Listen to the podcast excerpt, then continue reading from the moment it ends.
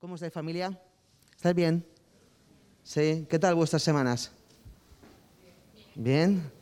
Hacía... Ahora me lo quito. Hacía bastante que nos veíamos. ¡Wow! Sí que me ha venido la voz, ¿eh? Hacía que no nos veíamos pues desde la última vez que nos vimos, ¿eh? Así que no sé cuánto tiempo es eso, pero, pero es bastante. Creo que sí. ¿eh? Es que yo soy como el Señor, que para mí un día, no mil años porque no va a durar tanto, pero unos cuantos meses seguro que sí. Soy malísimo para el tiempo. Así que, pero bueno, sí que me alegra mucho de verdad estar aquí hoy con, con, con vosotros compartiendo lo que el Señor ha puesto en mi corazón para poder, pues esto, pues para que lo podamos todos poner por obra, no vosotros, sino yo también, ¿eh? y edificarnos los unos a los otros, que sin duda es vital. Quisiera invitaros a abrir vuestras Biblias en, la carta a los Romanos, capítulo 12. Vamos a estar meditando eh, sobre todo el capítulo. Vamos a hacer un- una, una vista de pájaro, como le dicen, ¿eh? porque no podemos entrar en todos los, todos los versículos, también porque el tiempo nos, se nos ha reducido este tiempo de, de las reuniones también, ¿no? Así que vamos a ello.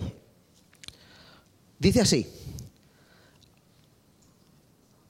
Así que hermanos, os ruego por las misericordias de Dios que presentéis vuestros cuerpos en sacrificio vivo, santo, agradable a Dios, que es vuestro culto racional. No os conforméis este siglo, sino transformaos por medio de la renovación de vuestro entendimiento para que comprobéis cuál sea la buena voluntad de Dios, agradable y perfecta. Digo pues por la gracia que me es dada a cada uno, perdón, a cada cual que está entre vosotros, que no tenga más alto concepto de sí del que debe tener, sino que piense de sí con cordura, conforme a la medida de fe que Dios repartió a cada uno. A cada uno.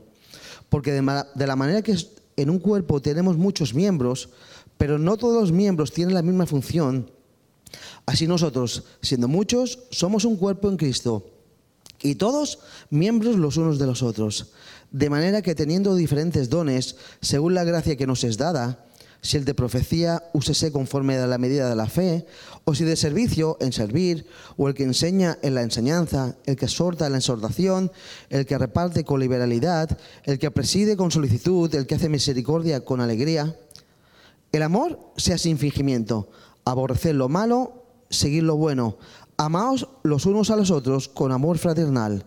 En cuanto a honra, prefiriéndoos los unos a los otros. En lo que requiere diligencia, no perezosos, fervientes en espíritu, sirviendo al Señor. Gozosos en la esperanza, sufridos en la tribulación, constantes en la oración compartiendo para las necesidades de los santos, practicando la hospitalidad. Bendecid a los que os persiguen, bendecid y no maldigáis.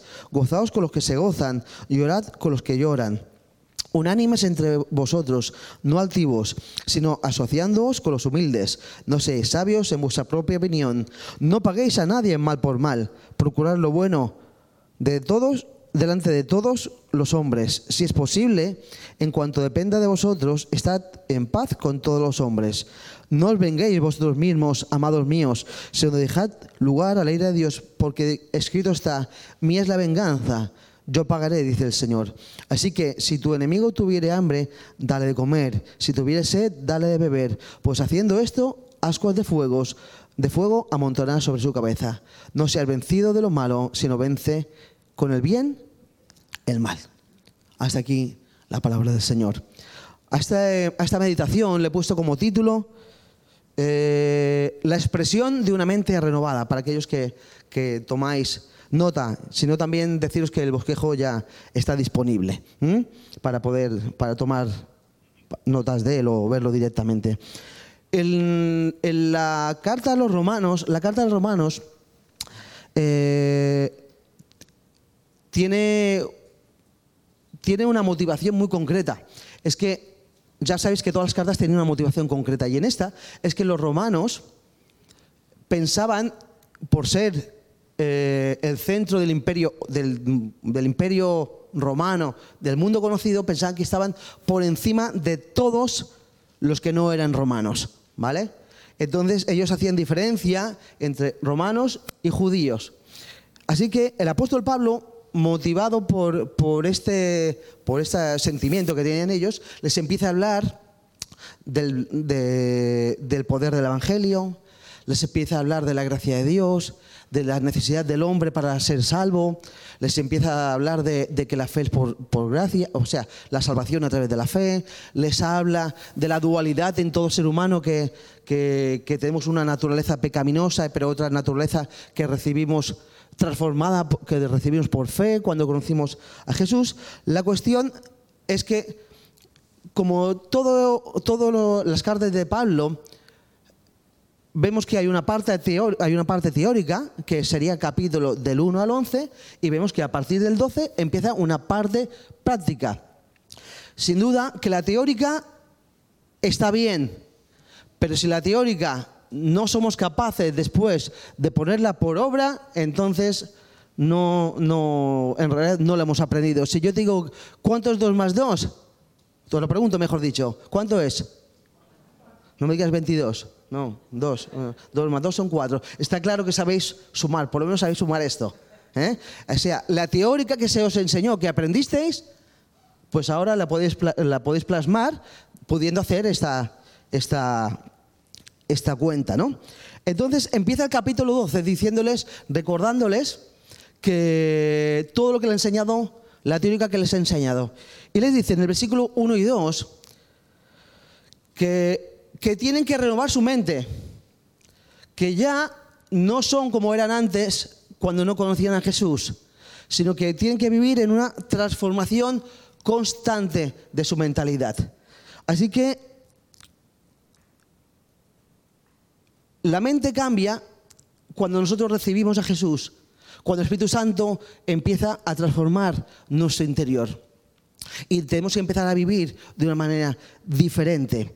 Entonces, podemos vivir con una mentalidad diferente como consecuencia de esta nueva naturaleza. En el versículo 2 le dice, no os conforméis a este siglo, sino que os tenéis que transformar por medio de la renovación de vuestro entendimiento, para que comprobéis cuál es la buena voluntad de Dios, agradable y perfecta. ¿Sabéis? Cuando conocemos al Señor, tenemos que vivir en constante renovación. Si no, las aguas, las aguas que se estancan, ¿sabéis qué acaba pasando con ellas? Que acaban pudriéndose, pasándose, ¿no? Pues nosotros como hijos de Dios tenemos que estar en constante renovación. ¿Qué es lo que Dios quiere de nosotros? ¿Cuál es la buena voluntad, agradable y perfecta? Y quisiera que pudiésemos ver cómo se expresa la transformación de nuestro ser interior. En primer lugar, el, primer punto es ser conscientes de que Dios me ha equipado para bendecir a los demás.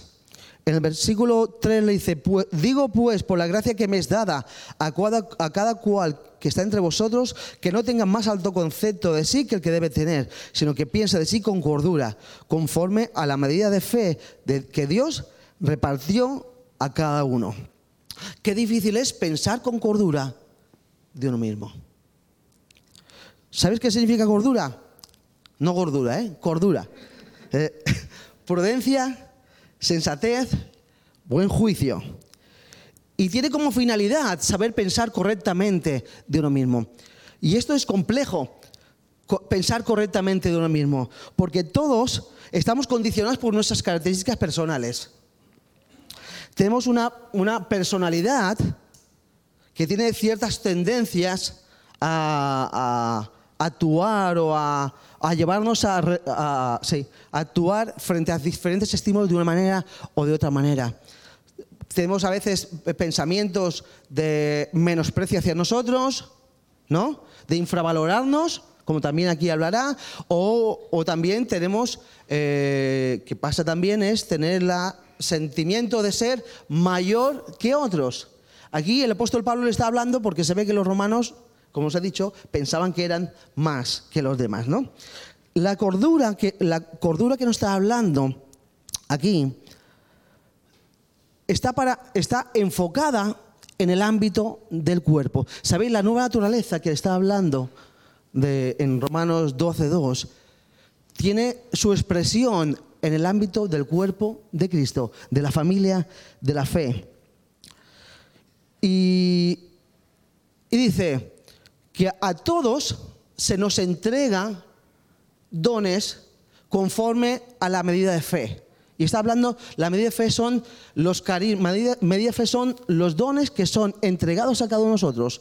Dones, y aquí está hablando carisma, regalos de Dios, que pueden ser, que hay una serie de, una lista aquí pequeñita, que no es exhaustiva, para poder bendecir a la familia.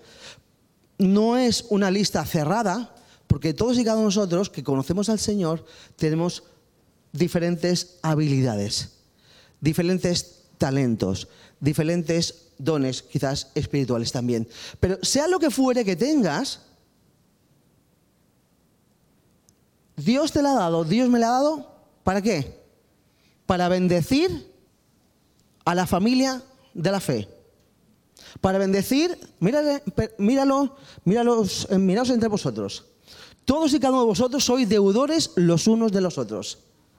Todo lo que vosotros tenéis, todo lo que yo tengo, no es para que yo me lo guarde sino para qué lo pongo a, a trabajar, para bendecir a, a los hermanos.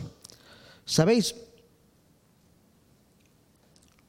Muchas veces, yo no sé cuál es tu tendencia a pensar sobre ti mismo.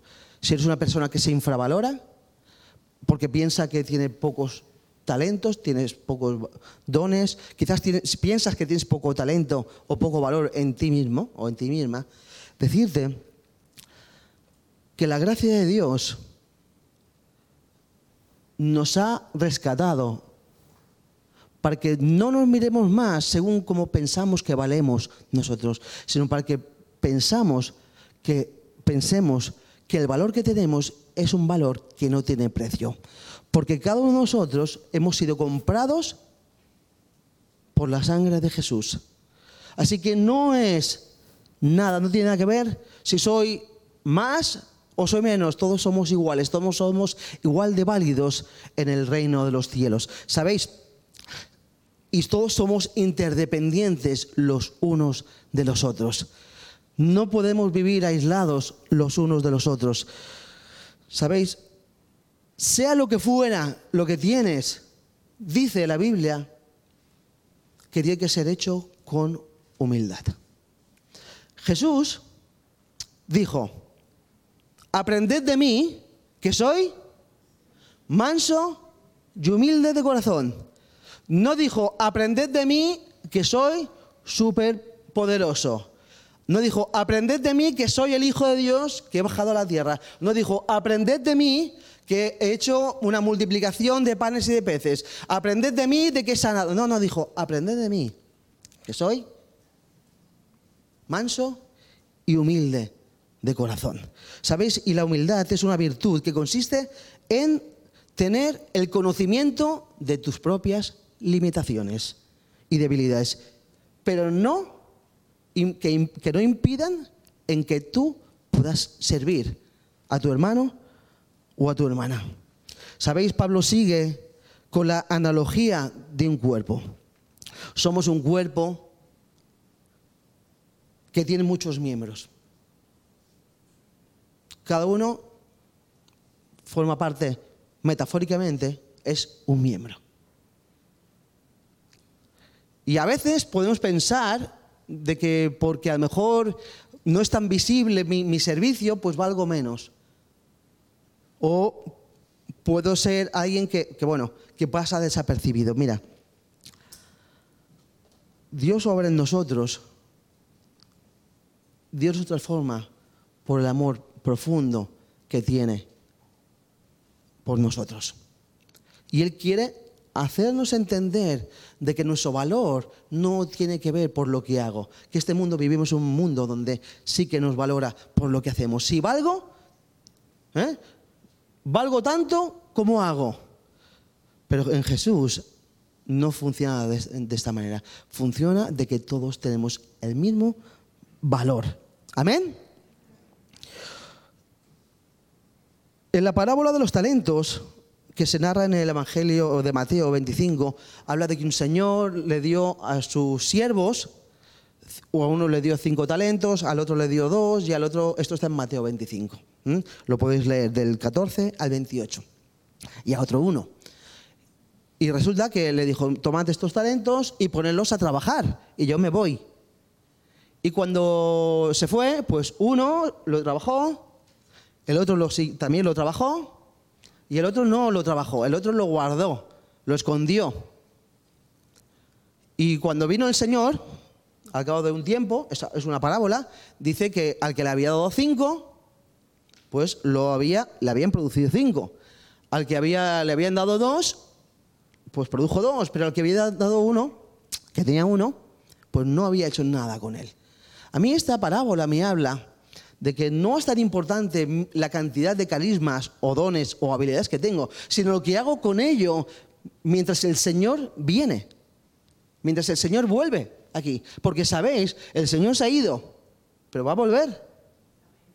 Va a volver, ¿eh? No, no os quepa duda, ¿eh? Aunque algunos ya nos pensemos que, que esto está tan mal que el Señor se ha olvidado de nosotros. No, no, el Señor va a volver. Y a todos nos va a pedir cuentas que hemos hecho con lo que, nos, con lo que Él nos ha dado.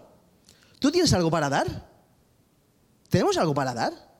¿Somos conscientes de que en Jesús tenemos dones y tenemos talentos y tenemos habilidades para poder bendecir a otros?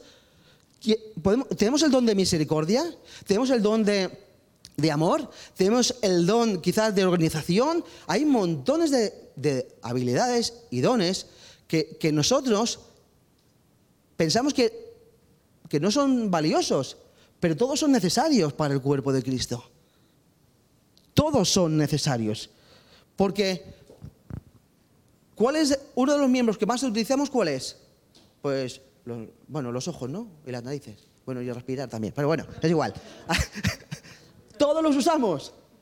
Pero mola, ¿eh? Mola esto, ¿eh? ¿eh? Coger con la mano, porque tiene, tacto, ¿no?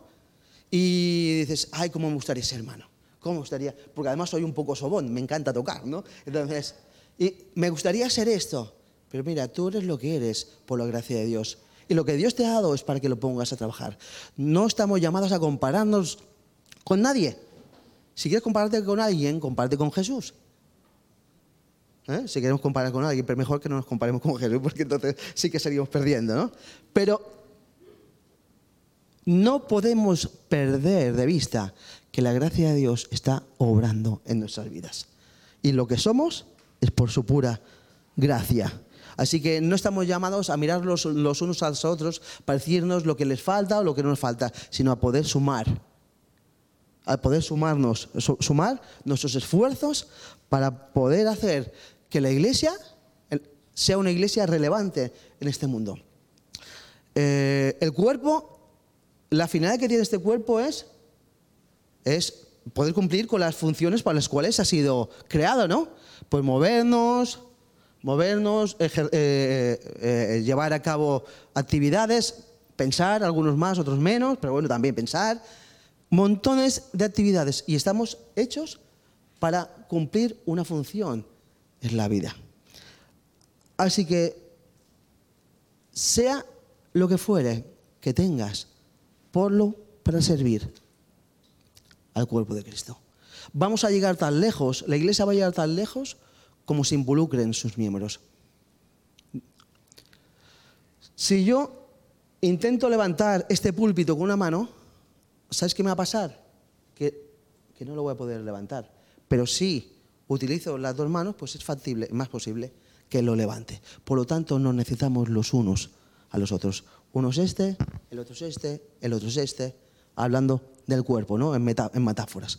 Pero sí que es importante que todos ocupemos un lugar en el cuerpo. No podemos dejar que sean otros los que se encarguen. Así que pasamos al segundo punto y dice que todo lo que motiva, todo lo que, eh, o sea, las motivaciones de nuestro comportamiento, de nuestra conducta en el, en, el Señor, en la familia, tiene que ser basado y fundamentado en los siguientes valores que se encuentran del, del versículo 9 a, al versículo 16 dice, el amor sea sin fingimiento, aborreced lo malo, seguid lo bueno, Amaos los unos a los otros con amor fraternal. En cuanto a honra, prefiriéndoos los unos a los otros. En lo que requiere diligencia, no perezosos, fervientes en espíritu, sirviendo al Señor. Gozosos en la esperanza, sufridos en la tribulación, constantes en la oración, compartiendo para las necesidades de los santos, practicando la hospitalidad. Bendecid a los que os persiguen, bendecid y no maldigáis. Gozaos con los que se gozan, llorad con los que lloran. Unánimes entre vosotros, no altivos, sino asociándoos con los humildes, y no seáis sabios en vuestra propia opinión. Aquí hay una lista de cuáles tienen que ser las motivaciones de nuestra manera de actuar en la familia de la fe. Y empieza hablando por el amor, empieza hablando que el amor es la base, por eso lo dice que es el primero, es la base de todo comportamiento, de toda actitud correcta en la familia de la fe. Eh, voy a, mirar algunos, porque la, lista es muy extensa y no tenemos tiempo, pero sí que voy a ir nombrándolos. ¿eh? Voy a ir nombrándolos y algunos iré entrando, buceando un poquito, ¿vale? Así haciendo snorkel, no, no, nada más. ¿eh? ¿De acuerdo? El amor, este es un amor agape. Es un amor que se utiliza para describir el amor que tiene Dios por todas las personas, por toda la humanidad. Pero sabéis, este amor ágape no podemos producirlo en ninguno de nosotros. El amor ágape es el que nace de Dios. Es el amor que podemos vivir cuando nosotros entendemos y reconocemos que Cristo es todo en nuestra vida.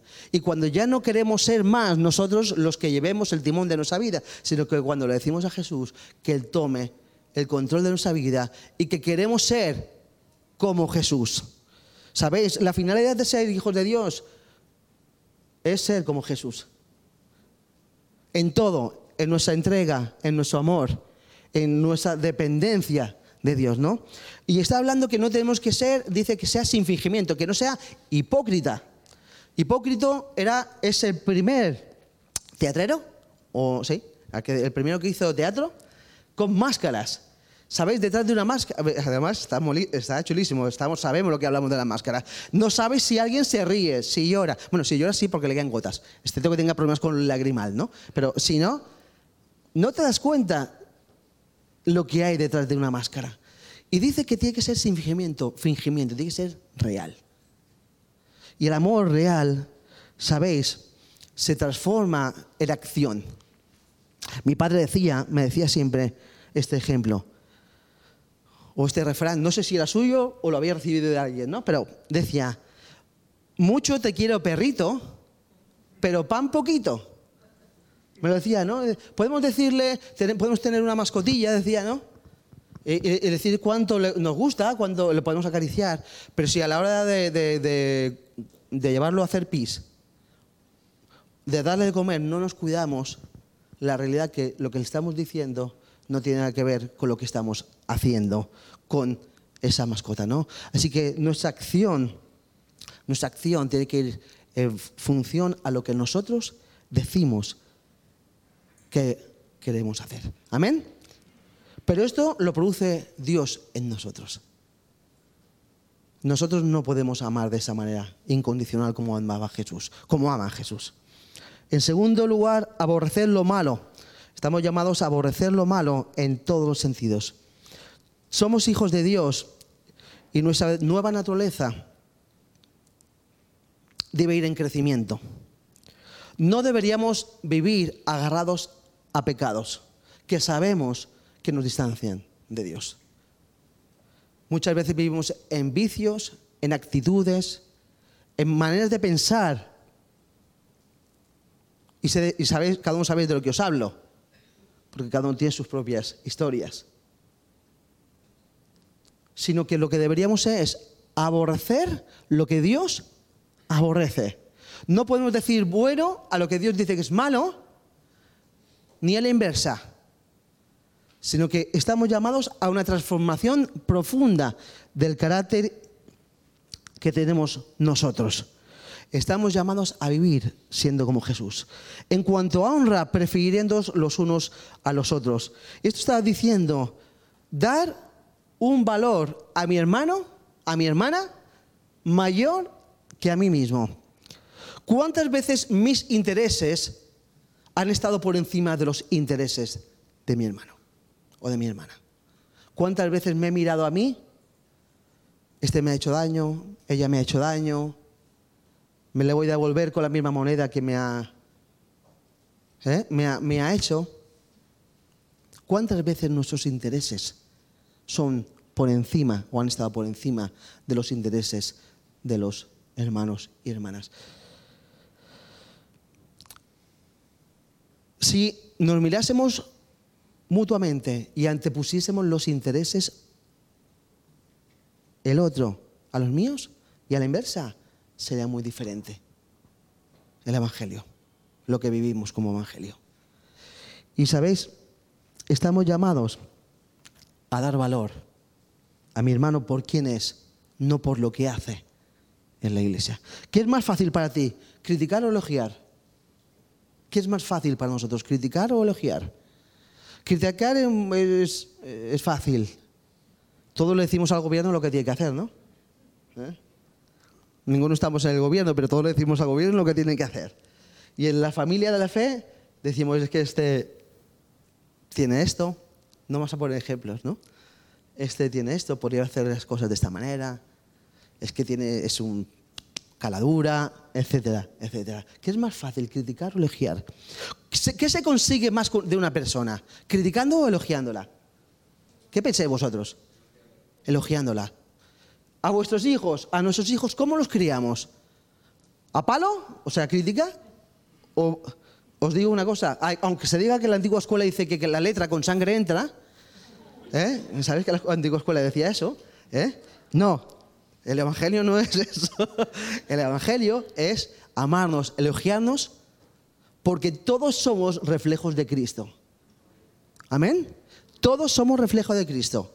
Aunque todos estamos en un proceso un poco más verde que el otro, pero bueno, pero todos estamos en ese proceso. No os penséis que ninguno es perfecto.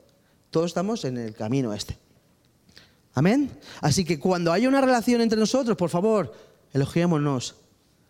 ¿Eh? No, no, digamos mentiras, pero, elogiémonos. Es mucho más fácil empujar a alguien ayudándole a ver sus errores.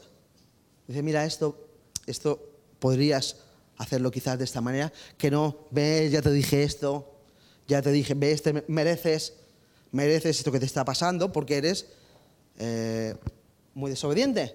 Mi madre me decía, el que, no, el que, no, cree en su madre tiene que creer en su, buena en su mala madrastra. O sea que eso me decía mi madre siempre, ¿no? Que, cuando no la obedecía, la obedecía, las cosas que me pasaba, pues me las tenía como, como consecuencia de no obedecerla, ¿no? Pero bueno, deciros que es mucho más productivo el estimularnos en amor, no patadas, ¿eh? No, vamos a amarnos y vamos a elogiarnos. Luego, en lo que requiere de diligencia, no perezosos. Y esto se podría traducir, en lo que hay que hacer, no hay que ser perezosos. Eh, el perezoso tiene como máxima una frase, hoy no, mañana. ¿Cuántas veces hemos dicho, hoy ya es que se me ha hecho tarde, no puedo empezar a hacer mi devocional con el Señor, mañana empiezo? ¿Cuántas veces hemos dicho, hoy no, mañana empiezo con la dieta? Y mañana nunca llega. A mí nunca me llega el, mañana, ¿sabes? nunca me llega. Hoy no, mañana. Pero el perezoso es de esta manera. Nunca alcanzará nada porque todo está para mañana. ¿Sabéis? Tú no sabes si tienes un mañana. ¿Lo sabes si tienes un, mañana? ¿Lo sabes si tienes un mañana? Ninguno sabemos si tenemos un mañana. La responsabilidad nuestra está en el hoy y en el ahora. Y es en el momento de hoy que tenemos que amarnos y bendecirnos los unos a los otros. No esperemos a, mañana. Es hoy. No, no esperemos a, a, a decirnos que nos amamos, a cuidarnos a mañana, sino hacerlo hoy. ¿Sabéis? El perezoso hace otra cosa, que es que, como no quiere cumplir con su función, hace que los otros que están cumpliendo la función que tienen que hacer vayan sobrecargados si yo decido... ¿Habéis oído hablar del ojo vago? ¿Sí? ¿Sabéis qué le pasa a un ojo vago, no? Pues que ve poco. ¿eh? Ve poco porque se vuelve vago. El por qué no lo sé. ¿Y qué le hacen a un ojo vago para que vea? pues le tapan el ojo, el ojo que no estaba, ¿o no? Y entonces, claro, que le pone aquí y entonces se empieza a esforzar. Pues sabéis, muchas veces, por no estar cumpliendo con nuestro lugar en la familia, hay otros que tienen que ir sobreesforzados. Y creo que si en un hogar, en un hogar propio, todos nos involucramos, pues es mucho más llevadero el, funcionamiento de ese hogar. Si en casa todo lo enviamos, ¿qué pasa? Hasta la mamá se puede sentar en algún momento del día. ¿No? Si, si todos hacemos lo que tenemos que hacer, pues todo es más fácil de llevar para todos. Y no hace falta que uno se le vuelva el pelo blanco por las cargas, otros lo pierdan. Eh, pero no lo digo por mí, ¿eh? Eso ya. no. Si todos sobrellevamos la carga los unos de los otros, es mucho más fácil. La iglesia no es de nadie, la iglesia es de Cristo y todos somos miembros de ella. Cristo es la cabeza, nosotros somos el cuerpo, ¿eh? Y no es ninguno más importante el uno que el otro. Por, otro lugar, dice, seamos fervientes en espíritu sirviendo al Señor. Si hay algo que el enemigo está haciendo hoy día es robarnos la pasión por Jesús. Robarnos la pasión por Jesús. Vivimos en, tiempos de que quizás no dudemos de que, de que Dios existe o que, o que Jesús ha muerto por nosotros, pero sí que nuestra manera de actuar con tantas propuestas del mundo que hace que se relativice nuestro pensamiento, que no todo está tan mal. ¿eh? Tantas propuestas eh, de, que nos quieren deslumbrar, haciendo que nosotros perdamos la mirada, dejemos de mirar a Jesús como el, centro de nuestra vida. Pues ¿sabes qué sucede? Que se pierde la pasión, se pierde el fervor. ¿Cómo está mi relación con Jesús? ¿Sabes? Cuando empezó la pandemia me encantaba ver los testimonios. Este es un tiempo nuevo. Estoy teniendo 10 horas de devociones al día porque no tengo nada que hacer, pero ahora tengo 10 horas de devociones al día. ¿eh? Y veo como Dios me está hablando, pero se acabó el estado de alarma. Salimos a la calle. Fuimos como un pastel que se hinchó pero cuando abrimos el horno, se deshinchó. Y sabéis, Dios está buscando hijos e hijas que tengan pasión por Él. Porque los que no tienen pasión o los que no están sin fervor por Él, viviremos o vivirán en tibieza. ¿Sabes lo que es tibieza? Pues tibieza significa que no tienes definición ni por un lugar ni por otro lugar. Y Dios no ama, no, Dios no, no, no comparte con los que son tibios. Dios comparte. Dios quiere darnos calor en el corazón, pero quiere que nosotros le amemos. ¿Es importante para mí Dios? ¿Es importante para mí tener una relación íntima con Jesús?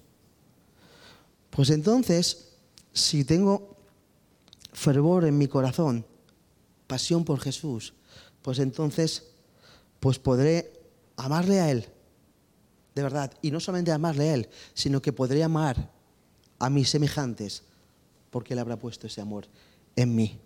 ¿Sabéis? Cuando tenemos pasión por Jesús, vivimos, dejamos de vivir en vidas rutinarias, litúrgicas y mediocres. Vivimos con sentido profundo en nuestras vidas. También está hablando de que estamos llamados a ser gozosos en la esperanza. La alegría y la esperanza son temas frecuentes en el Nuevo Testamento.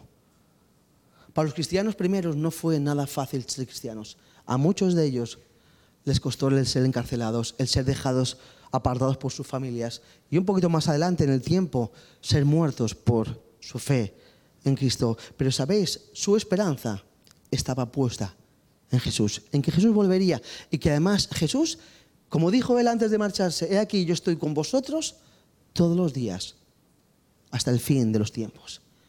Y sabéis, cuando cuando el Señor es tu esperanza, cuando soy mi esperanza, podemos sufrir en medio de la tribulación, como que sea el siguiente punto, como sufrieron los hermanos cristianos del primer tiempo. Fueron capaces de saber, de perseverar entendiendo o interiorizando esta- este versículo que dice eh, Pedro, dice, porque esta leve, y no, Pablo, esta leve y momentánea tribulación produce un excelente y eterno peso de gloria.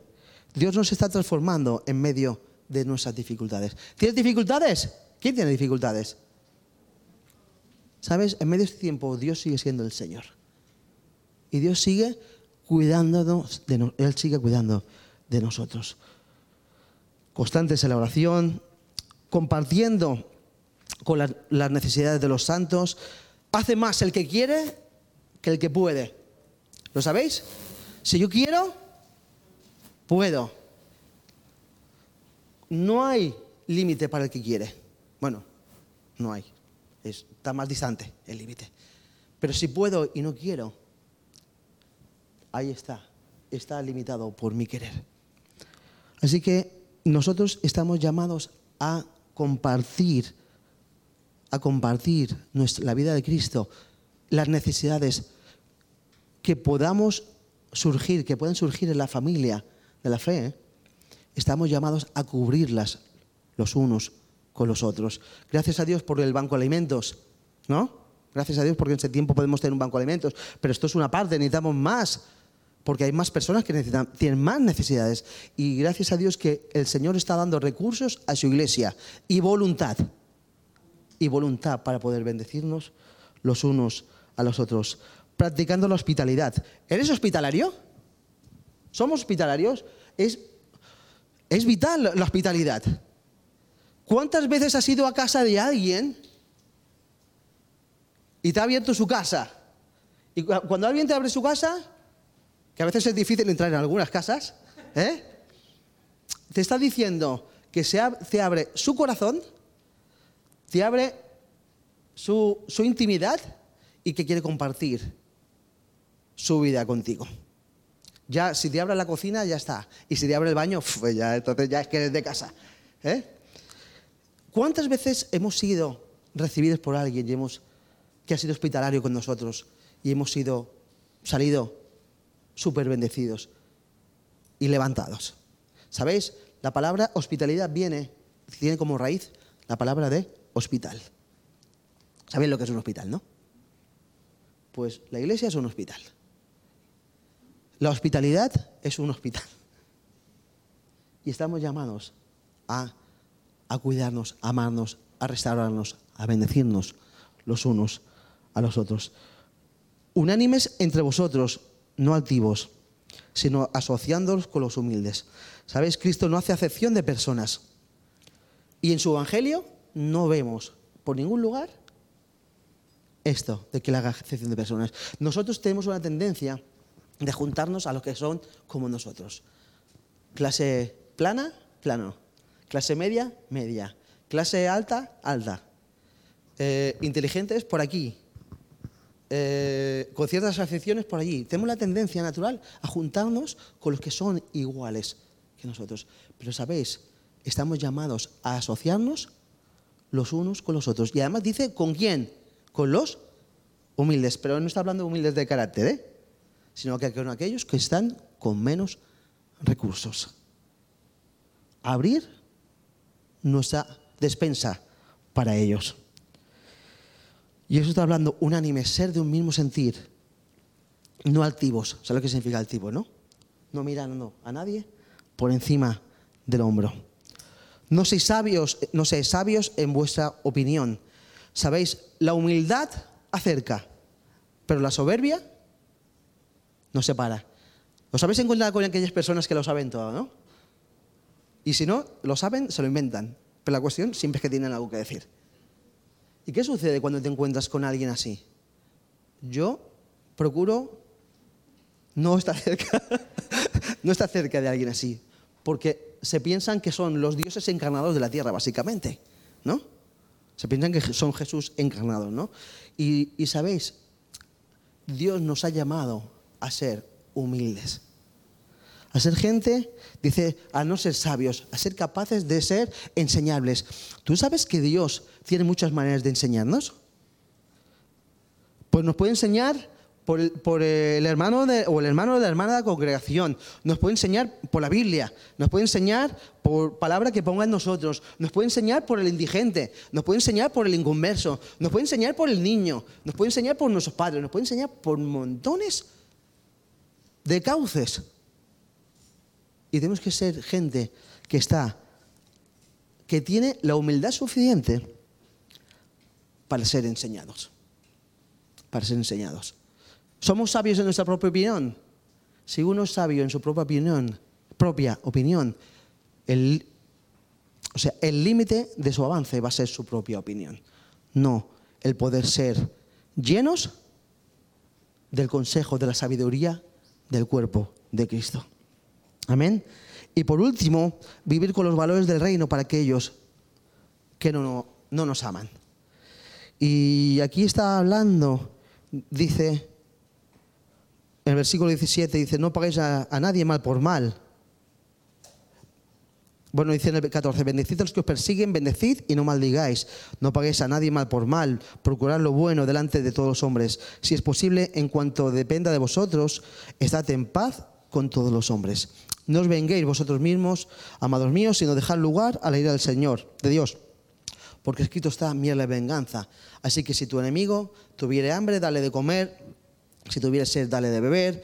Pues haciendo esto, ascuas de fuego amontonarás sobre su cabeza. No seas vencido de lo malo, sino vence con el bien el mal. ¿Sabéis? Es fácil amar a quien te ama, pero amar al que no te ama, no solamente que no te ama y que es indiferente a ti, sino que encima te hace la traveta, eso es.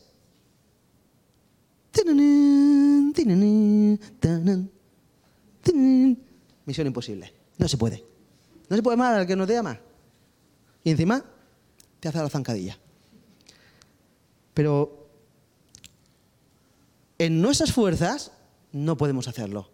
Pero si Jesús está en nosotros, si nos estamos diciendo que queremos ser como Jesús, podremos, podrá ser posible en nosotros. El Evangelio es un Evangelio de transformación radical, ¿eh? no, está- no es estético. La transformación del Evangelio no es estético, es de profundidad, es una metamorfosis. De, ya sabéis lo que estoy hablando de una metamorfosis, ¿no? Un cambio profundo del ser interno. Por lo tanto, podemos vivir con amor ágape a aquellos que nos aman. ¿Tienes a alguien que te, alguien te ha intentado hacer la zancadilla? ¿Te la ha hecho o te ha hecho una jugarreta? ¿Y después de una te ha hecho dos? Pues, pues estamos llamados a bendecirlos. A bendecirlos por no de mala gana, sino a bendecirlos y bendecirlos por como les ama Jesús. Porque Jesús no lo, cuando salvaba, nos salvaba a nosotros, salvaba a todo el mundo, pero no lo hacía con boca pequeña, ¿eh? Aquello, y aquellos que no van a creer en mí. No, no, no, no. A todos lo hacía igual. Los amó profundamente, dándoles la oportunidad de tener vida eterna. No paguemos violencia con violencia, que es muy fácil. A veces la violencia puede ser una, una violencia encubierta. Claro, yo cómo voy a pegarle a alguien que, me- que es más grande que yo? No puedo pegarle si me está pegando, ¿no?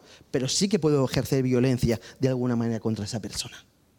No podemos ejercer violencia, sino amarnos los unos a los otros. Procurar lo bueno para con todos. ¿Por qué?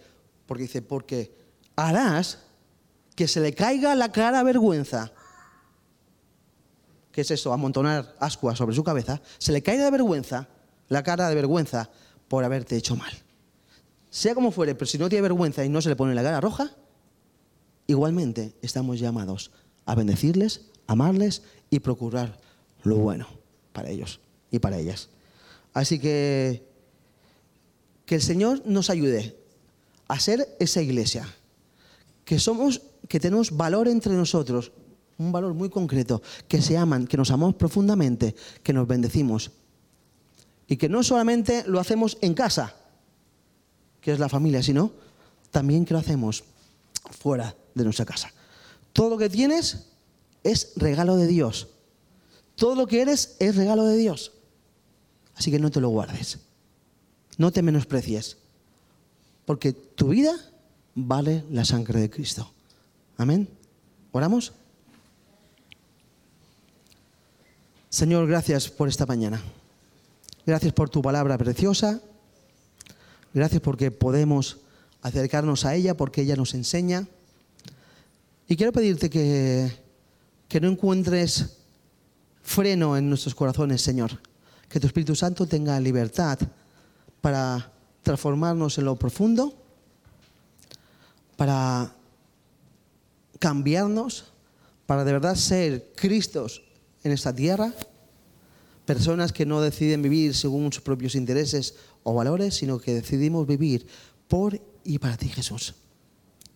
Ayúdanos a, a poder vivir conforme a nuestra fe en ti, Jesús. Mira, Padre Eterno, aquellos que en el día de hoy están con dificultades, Señor, pues que en medio de esta familia podamos cubrirnos los unos a los otros en medio de nuestras necesidades, Señor. Gracias, Jesús, por amarnos tanto. Gracias por no tener en cuenta las veces que no, no te tratamos con, como tú te mereces, Señor, que a veces hasta despreciamos, despreciando tu obra. Y quiero pedirte que nos ayudes a, a vivir mirándote a ti y rendidos a ti, Jesús. Gracias, Jesús. Amén. Amén. Amén. Somos un cuerpo. Y tal y como estábamos hablando, decía Alfonso esta mañana, somos un cuerpo en el Señor. Y, y hoy es tiempo de celebrar la Santa Cena. No es una Santa Cena más, es, es la gratitud, es el recuerdo, la conmemoración del amor de Dios en Jesús.